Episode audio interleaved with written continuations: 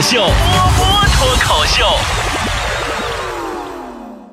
今天呀，我爸手机坏了，让我帮忙去给修手机。我打开我爸手机通讯录，发现了一个叫兔宝宝的联系人。我勒个去！当时我那个心中啊，立马就充满了各种夜场生活的画面，各种奢靡，各种淫荡，你知道。修完手机回家一路上啊，都是如何面对我妈，怎样挽回我爸，各种心理斗争。然后推开家门，发现门口啊有一张防滑垫，上面印着“兔宝宝装修”。嗯，这世界太复杂，不怪我想太多。然后啊，我就坐在我们家沙发上，拿着我爸的手机，我不仅把思绪飞回到了我小的时候，那些成长的点点滴滴。我爸妈都是老师，对我的教育呢也是非常讲究方法的。我爸妈都非常爱我。记得小的时候啊，我们家房子小又穷，我爸呢为了省电，都是让我在客厅写作业。然而他每天晚上都会打麻将，嗯，是的，打麻将。有一次啊，我作业没写完，我告诉老师说，都是因为我爸打麻将吵得我不能写作业。于是呢，老师找到我爸做思想工作，说孩子学习很重要，千万不能打麻将。你我都是当老师的，都知道孩子学习重要性，千万别影响孩子学习呀。我爸听完以后幡然悔悟，从此以后，我爸让我搬到路灯下去写作业，写不完不准回家。我叫我妈呀，是数学老师，我呢是数学渣渣。为什么说是渣渣呢？因为还不如学渣。有一年月考啊，我从别的老师那里边听说，说数学卷子啊是我妈出。我为了不挨骂，我特地把闹钟调到了半夜三点半，爬进我妈的卧室。我怕木地板踩出咯吱咯吱那声，我真的是匍匐着爬呀。我提心吊胆呐，偷到了卷子，就真的就那个场面，那个心情不亚于就是电视里边演那个共产党地下党去偷什么地图啥的。亏得我是一点都不贪心呐，一百五十分满分的题，我刚好啊够及格九十分，我就不多抄了。谁想到啊，他妈的，我哪知道我妈出那套卷子那么难呢？妈全年部十三个班就俩人及格了，一个是理科尖子班的学霸，一个是我文科班的数学渣渣。你们知道那次成绩出来以后，我妈在学校里承受的压力吗？那次以后啊，我爸再也不让我去路灯下写作业了。在那盏路灯的下面，两口子开始着手我的数学，眼盯着我做题。做完给我爸检查，我爸呢一手翻答案，一手拿红笔批改。有一次啊，我看他连连打那个叉，我隐隐的有一种不祥的预感。他拿着试卷给我看，啪给我一巴掌，你全错了。我捂着脸说：“爸爸，你会不会看错答案呢？”我爸仔细看了看，说：“啊，是我看错答案了，我看的是第二套试题的答案。”然后他给了自己一巴掌。然后没多大会儿，他说：“重新对了，你这套试题的答案你还是全错了。”然后左右开弓，又给我两巴掌。真的就是，在挨打这个事儿上啊，好像世世代代都有遗传，不是传承啊。无论哪个年代的小孩儿，就是，只不过是每个年代小孩儿他挨打的理由都各有各的不同。你就说隔壁老王家那儿子吧，今年呢九岁，这几天啊不知道咋的了，晚上睡不着觉，非要听睡前故事，缠着他爸讲。老王呢就顺手拿起儿子语文书，讲了一篇《木兰从军》。儿子听以后非常鄙视，说：“你这这些家伙都是傻子吗？那女生当然能看得出来呀，还脱光溜在被窝里，那怎么到最后才发现呢？”老王摸了摸他的头，反手就一巴掌说：“睡吧，你还是太年轻啊。”今儿老师又给老王打电话，说这孩子早恋了，给老王气的呀。晚上给儿子接回来，铁青着脸质问他。说你你这小子怎么怎么怎么怎么懂追女生的呢？你说是不是有人教唆你？孩子低着头说：“那玩意儿又不难呢，平时无非就请他吃点小零食，有时间约他出去玩，还用人教啊？” 老王说：“啊，那你就就就这些吗？不不可能吧？你你小子肯定私藏了，不不交代，你给我老实交代。”然后老王一边听儿子交代，一边认真的一一做了笔记。这孩子在泡妞方面真的是比他爸有天赋。上个礼拜发烧，老王带他去诊所挂那个吊瓶，挂完一瓶啊，准备换第二瓶的时候，这孩子哭着闹着，说啥也不滴了，拿零食啊、玩具啊，啥也哄不好。正好这时候也不这么巧，这孩子老师来诊所拿药，老师说这咋的了？了解情况以后呢，就跟这个老王儿子说。说呀，宝宝啊，你今天表现好乖哦。看呢，这一瓶是奖励给你的，只要你听话，老师就可以让你跟小美坐一桌哦。然后那孩子就真的在那乖乖的滴完了。你看他已经十岁了哈，很少跟自己一般大的小朋友玩，专门跟比他小的七八岁、五六岁的小孩玩。最开始我们还特别不理解，直到有一天，我们在一处偏僻的楼后看到他坐在一张破沙发上。左手右手各搂着一个小女孩，前面一排小男孩跪着磕头喊“皇上万岁”的时候，我们才知道他是多么的会享受生活。回想起我们的童年呐，是从什么时候开始青春懵懂的呢？我好像是在小学五年级的时候，那时候骑自行车，我喜欢的我们班那个男生在我后面骑，我就故意把我的马尾辫散开，让一头乌黑亮丽的秀发披在我的肩上。我还偷了我妈新买的长丝巾，风吹散了我的头发，长长的丝巾轻轻地松开，随风好飘逸的那一种。真的，就现在想想那个画面，女神也不过如此而已吧。果不其然，他骑车追上了我，轻轻拍下我的肩膀。我靠，他那迷人的笑容，简直一说话都能把我的心给融化了。他说：“你丝巾快绞车轮子里了。”再后来呢？初中的时候，我在我们学校食堂吃饭的时候啊，我就故意把我的学生证掉在了我喜欢的男生的脚下。我躲在不远处暗中观察，他捡起来发现上面照片啊、信息呀都齐全，看那样啊，正准备去我们班还给我。旁边一个他男同学问他：“男的女的？”他说：“是个女生，咋的了？”那男生说：“给我，给我，给我，我去还去，说不定能开启一段美好的姻缘呢。”说着，一把抢了过去，顺势瞟了眼照片，说：“啊，算了，还是你自己还吧。”再后来啊，我上高中的时候，已经有个别的同学开始用手机了，我开始故意丢手机，在我喜欢的男生脚下。那男生捡起手机，什么都没说，揣进兜里就跑了。他奶奶腿儿的！我一看这不行，我不能赔了男神又折手机呀！我就给那个手机发信息，我说：“你好。”知道你捡到了我的手机，手机对我来说不重要，我心疼的是手机里的照片，那些青春是最美好的回忆了。不大一会儿，一条信息给我回过来，说对不起呀，照片太丑了，都给删除了。啊，男生上学的时候啊，青春懵懂就不像我们女生这么含蓄了。你就拿强子来说吧，强子读小学的时候就俩爱好，一个是看谍战片，一个是看三级片。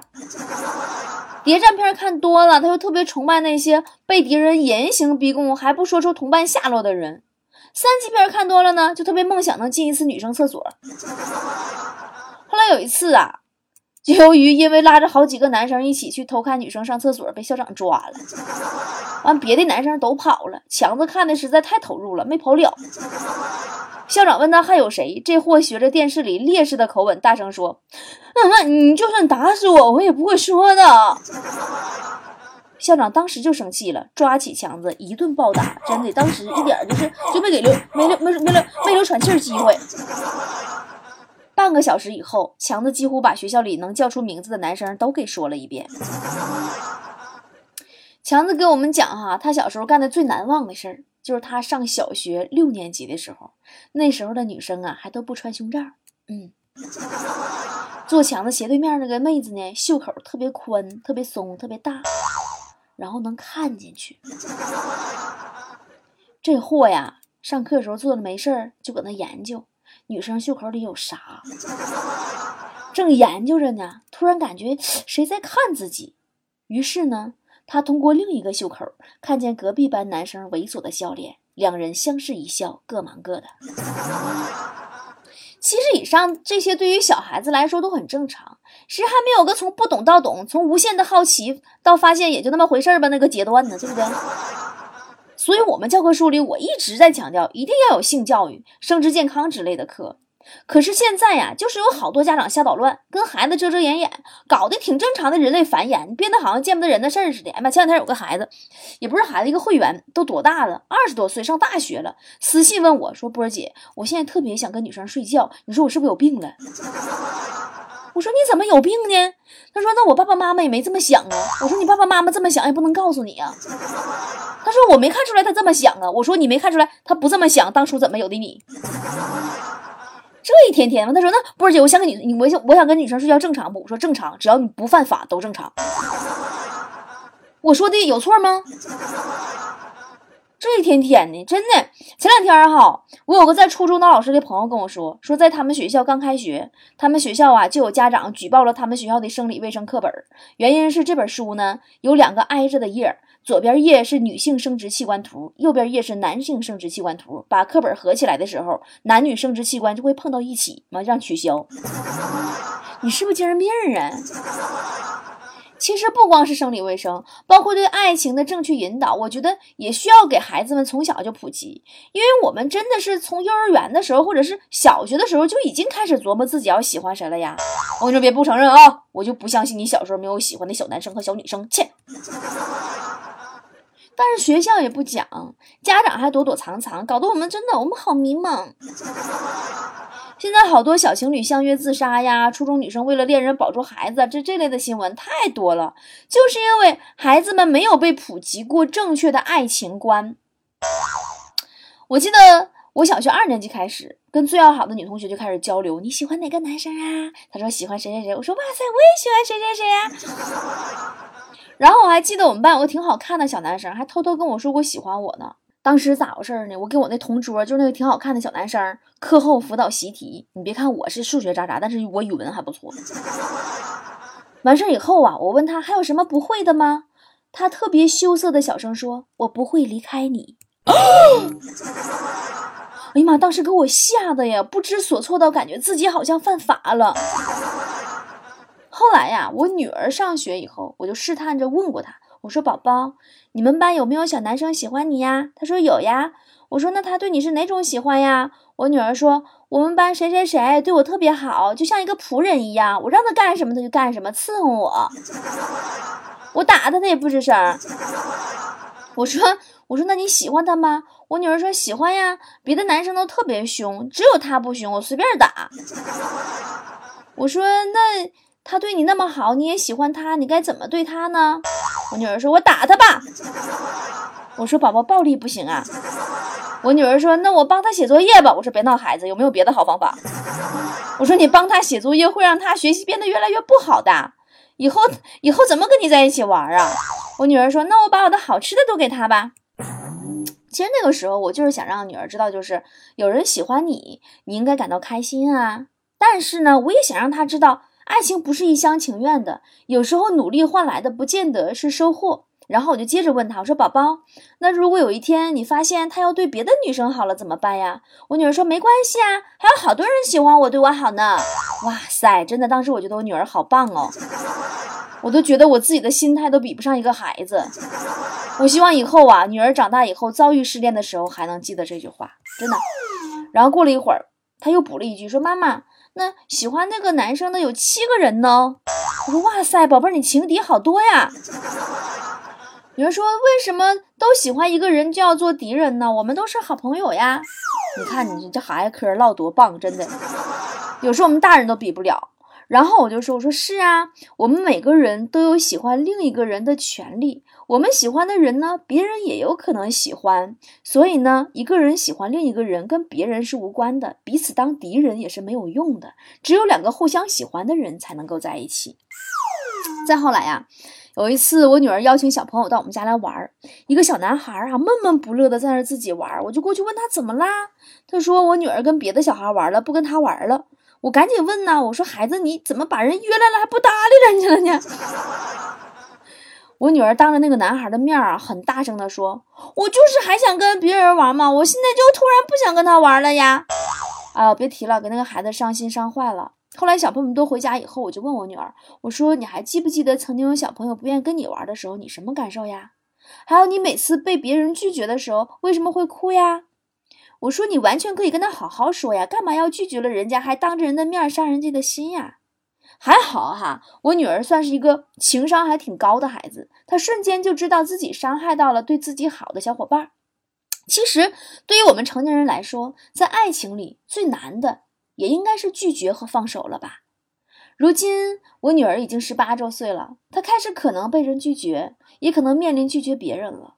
我相信他能记得起小时候的一点一滴，被人拒绝的时候不自卑，拒绝别人的时候不伤害。我不知道别人家是怎么讨论小孩子之间谁喜欢谁这个话题的，反正我不会因为这个去取笑孩子。只要我们家长面对这种话题的时候做到很自然，孩子们就不会大惊小怪的像我们当初感觉像犯罪一样。并且呢，还会很主动的跟我们讨论这类话题。那些不愿意跟家长表达和讨论这样话题的孩子，主要是因为家长不愿意谈，对吧？好多爸爸妈妈呀，对孩子的成长，尤其是爱情观方面、性教育方面，把自己弄得跟个鸵鸟一样，头埋在沙子里，以为自己不提不问，这事儿就不会发生了。动不动就啊，你还小，长大就知道了；要不然就是你还年轻，懂什么呀？告诉你啊，千万不能做不该做的事儿啊！可是我的爹们妈们呢？什么是不该做的事儿啊？为什么不该做？你跟孩子说了吗？我们每一个家长长到现在这么大，都有过一段或者几段轰轰烈烈或者肝肠寸断的爱情。你我都在爱情的路上跌倒过，都痴狂过。面对爱情，跌倒是必然的。如果我们能够从小多跟孩子交流，多倾听，给孩子如何保护自己的法则，也许会比当鸵鸟效果好得多呢，是吧？终有一天，孩子会长大，会成熟。也许有一天，他们真的不愿意再跟我们分享他们恋爱的点点滴滴了。但那个时候，他们已经通过成长的过程中，无数次的关于爱情的讨论中，学会了爱自己和爱他人。以上观点仅为个人观点，我爱说，你爱听，用不用随你啊。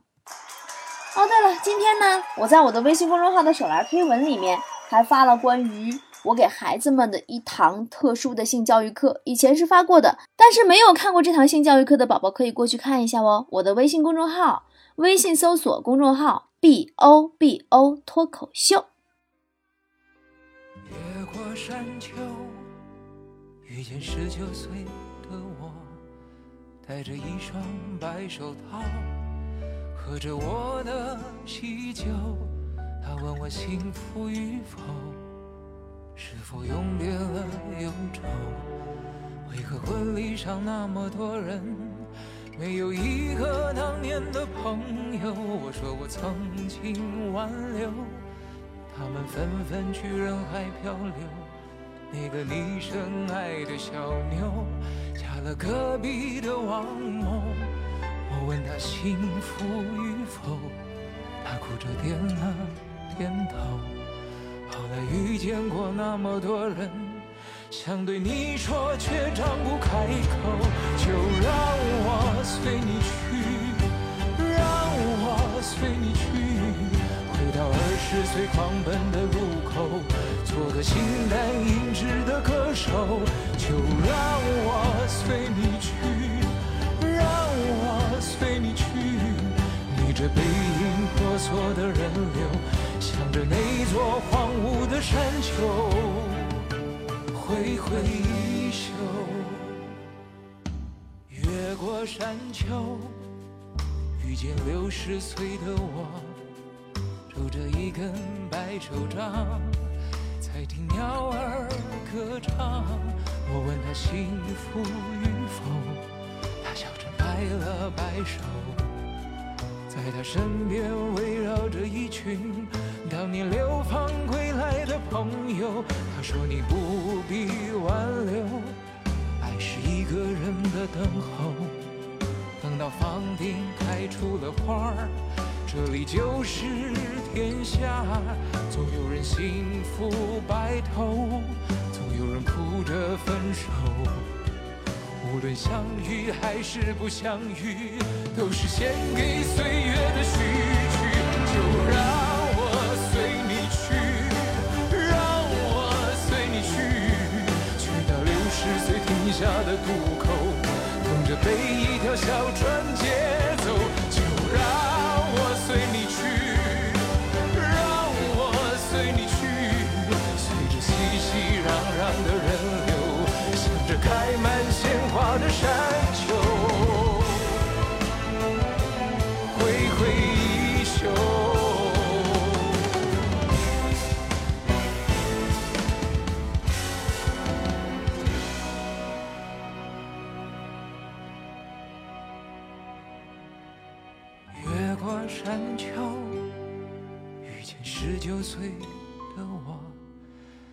戴着一双白手套，喝着我的喜酒，他问我幸福与否，是否永别了忧愁？为何婚礼上那么多人，没有一个当年的朋友？